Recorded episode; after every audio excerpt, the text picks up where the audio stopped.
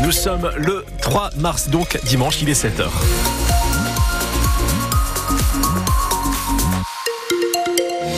Suis sûr que ma grand-mère est déjà réveillée depuis au moins deux heures. voilà. À cet âge-là, elle fait, elle dort plus beaucoup, elle m'a dit. Euh, vos conditions de circulation, tout roule bien ce matin sur les routes et autoroutes de la région. Soyez extrêmement prudents puisqu'il pleut. Il pleut beaucoup, Alice. Alors il pleut euh, effectivement sur euh, la métropole lilloise, sur l'Avenois, le Valenciennois. C'est plus sec en revanche pour les autres. Alors il y a quand même des gros nuages et puis des températures entre 5 et 7 degrés pour ce matin.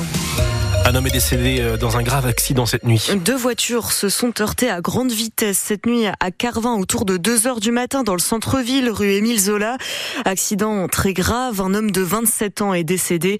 Il y a eu quatre blessés légers, deux femmes et deux hommes entre 17 et 27 ans. Un autre homme de 19 ans a lui été pris en charge par la police. Un migrant mis en examen hier pour homicide involontaire après le naufrage au large de Calais qui a fait un mort et deux disparus mercredi. Cet Érythréen est aussi mise en cause pour aide à l'entrée au séjour irrégulier.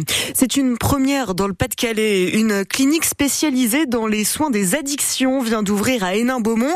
C'est une structure publique qui dépend de l'hôpital et elle fait le lien entre la cure de désintoxication pour des problèmes d'alcool, de drogue, des troubles du comportement alimentaire par exemple, et le retour à la vie quotidienne. En tout, il y a 15 patients admis en permanence et cette clinique a ouvert parce qu'il y a un vrai besoin, même si la région va mieux sur le plan des addictions. C'est ce qu'explique Emmanuel Brunel, le chef du pôle addictologie à l'hôpital d'Hénin-Beaumont. On n'est pas forcément la région qui consomme le plus d'alcool, quoi qu'on dise, le plus de drogue, quoi qu'on dise, la plus désinsérée, quoi qu'on le pense. Mais on a des situations qui sont des situations classiques de patients qui prennent un psychoactif quel qu'il soit pour se soulager au décours de leur vie. Et le, produit évolue en fonction de la période et de la disponibilité. Donc on a à la fois des gens qui ont consommé de la cocaïne, qui ensuite consomment de l'alcool, qui ensuite consomment de l'héroïne, puis reviennent à l'alcool. Le dernier rapport sur les consommations de psychoactifs chez les jeunes dans la région montre que la région va plutôt mieux qu'avant et n'est plus la dernière dans tous ces indicateurs-là.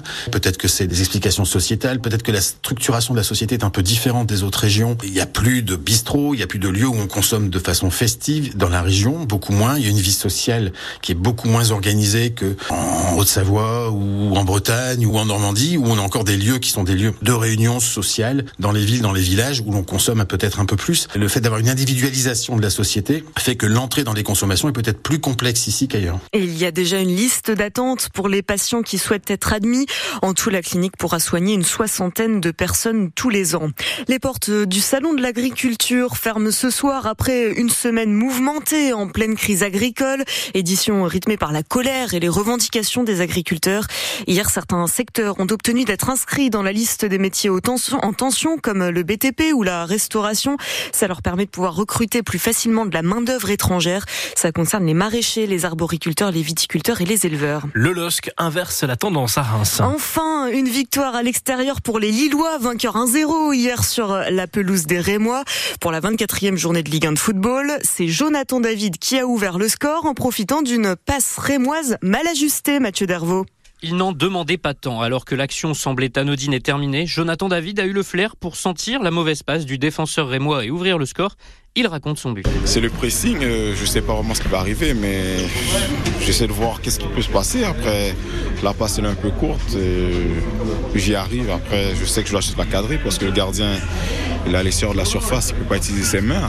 Après, pour moi, c'était le plus facile. Attaquant de Ligue 1 effectuant le plus de pressing sur les défenseurs adverses, le Lillois aime cet aspect du jeu parfois rechigné par les attaquants. C'est aussi les consignes du coach. Mais après, ouais, c'est dans mon jeu. J'aime presser. Si je peux avoir euh, des fois des petits trucs comme ça, je suis content. Pour Younis Abdelhamid, capitaine de Reims et figure emblématique du club, le coup est difficile à encaisser, même s'il a eu le courage de venir s'expliquer devant les micros et préfère en sourire. C'est pas facile, mais c'est le foot, c'est comme ça.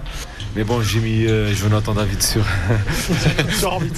sur orbite. Bon, c'est voilà, c'est comme ça. C'est dommage pour nous, tant mieux pour eux, et il faut avancer. Avancer, c'est justement ce que font les Lillois, eux qui n'avaient plus triomphé depuis le 26 novembre dernier à l'extérieur, se replacent dans la course à la Ligue des Champions en étant provisoirement à seulement deux points de Brest, deuxième. Voilà les Lillois qui mettent donc fin à leur mauvaise série. Les Lensois vont vouloir faire pareil ce soir à Lyon, eux qui restent sur quatre matchs sans victoire, toute compétition confondue.